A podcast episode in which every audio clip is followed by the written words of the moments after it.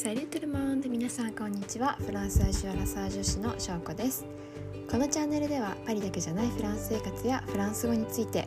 海外で自分らしく楽しく生きていくコツなどをゆるくお届けしています。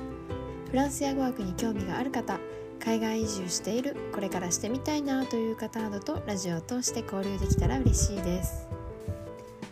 はい、えー、私ですねあのパリ在住の作家でミュージシャンのあの辻仁成さん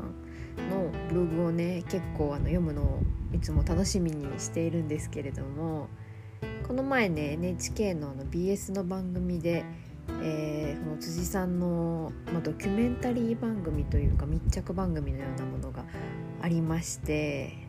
まあそれもあの日記の中でね知ったんですけどそうそうそういう番組をやりますっていうのとあと今はねコロナの時期なのでこう日本からこう撮影のスタッフが来れないので、まあ、ご自身とか息子さんとか、まあ、友人がカメラを回してくれて、まあ、自分で撮った映像を使いますっていう話だったんですね。まあ、この辻さんの日記がですねさすが作家というべきなんでしょうけれど、まあ、結構なんでしょうね、まあ、パリなんですけどまあ、普通の日常を、まあ、描いていてご近所さんとのことだったりとか、まあ、息子さんとのことだったりとか友人家族のことだったりとか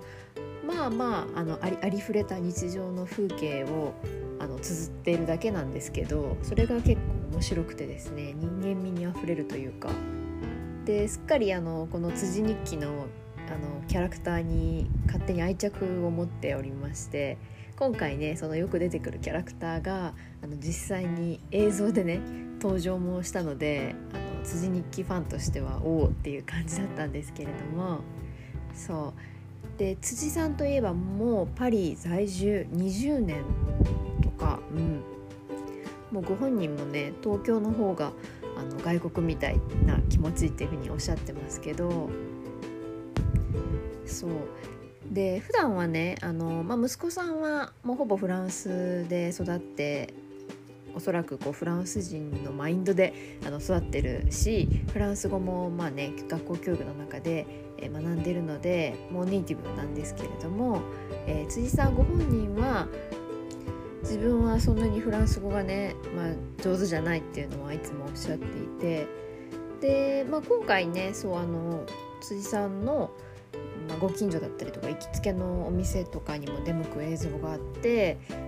もうね普通にコミュニケーションを取られてました。はい。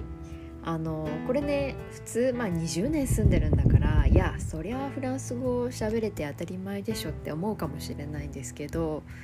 あの普通はね住んでるだけじゃこんなに上手にならないんですね。うん、だからまあここまで来るのに、まあ、息子さんをね現地の学校に通わせるっていうのもあの、ね、そういう決断もあったのでご自身もねすごく勉強されたんだろうなっていうのは、はい、感じました。でねもちろんじゃあ、まあ、辻さんのこのフランス語がネイティブと聞き間違うほどのレベルなのかっていうとまあそうではないかもしれないです。でもコミュニケーションはね十分に取れててでフランス語で自分の聞きたいことも聞けていてで何よりなんかご近所のね人とか、えー、行きつけのお店の人とかと、まあ、ちゃんと人間関係があの構築できていてなんかねすごい人間と人間でなんか対等に対話ができてるなっていう印象がすごくあったんですね。でこれ私すごく重要だなと思っていて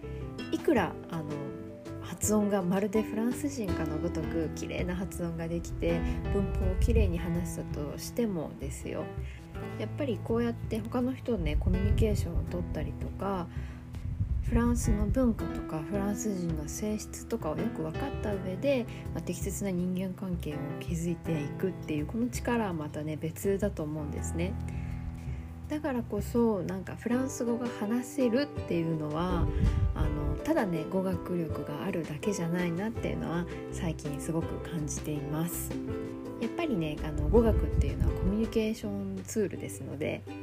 いかに語学をうまく活用して相手のことを知ったり自分のことを伝えたりうまくコミュニケーションを取れるかっていうのが一番重要なポイントじゃないかなと。はい。あの辻さんのね番組を見ながらそういう風に感じました。いつかねこうパリの街のどこかで辻さんにこうばったり遭遇できないかなと妄想している私でございます。はい。そういうわけでね今日の配信はここまでとなります。お付き合いいただきありがとうございました。